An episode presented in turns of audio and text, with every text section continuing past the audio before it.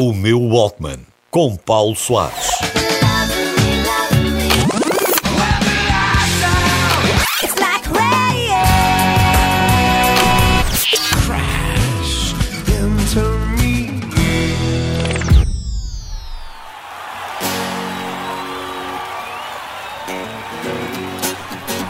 Este não é propriamente anos 90, mas também é.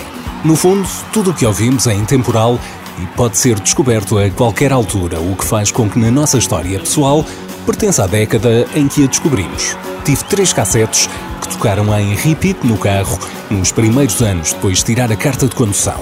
Skank Nancy, Mamonas Assassinas e Paul Simon. Eclético ou disfuncional, um desses é de certeza.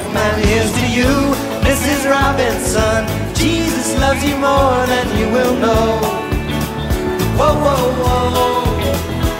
Bless you, please, Mrs. Robinson. Heaven knows a place for those who pray. Hey, hey, hey. I hope everybody can hear us. I hope that that sound is good. Aqui em versão dueto, Paul Simon e Art Garfunkel gravaram este concerto em Central Park, em Nova York, em 81, à frente de 500 mil pessoas.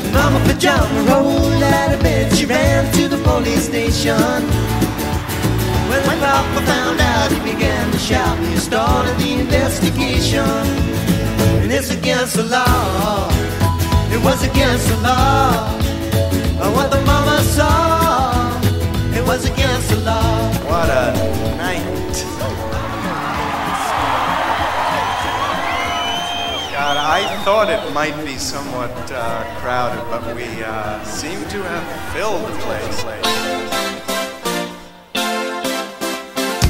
foi o Canto do Cisne, de uma parceria bastante conturbada e que durou apenas 5 anos, mas vendeu milhões no mundo inteiro. Nos anos 80, o álbum Graceland volta a colocá-lo nos tops de vendas e os seus telediscos eram no mínimo diferentes.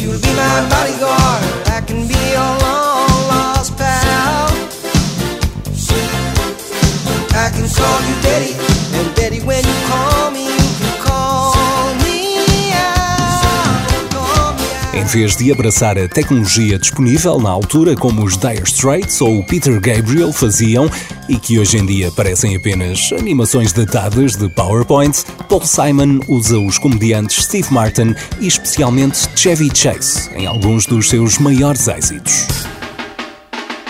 E se o álbum Graceland tinha sido inspirado por uma viagem à África do Sul, em 1990 sai The Rhythm of the Saints, que vai buscar muito à tradição musical brasileira.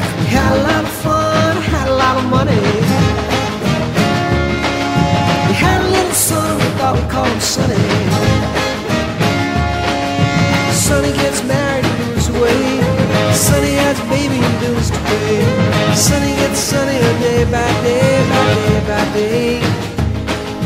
Mais de 60 anos de carreira, 16 Grammys, o nome inscrito no Rock and Roll Hall of Fame, Paul Simon é um nome incontornável no folk americano. E para mim, será sempre aquele tipo da voz doce que me fez tanta companhia no carro, enquanto eu me preocupava com o ponto de embreagem e especialmente em não bater com o carro da minha mãe.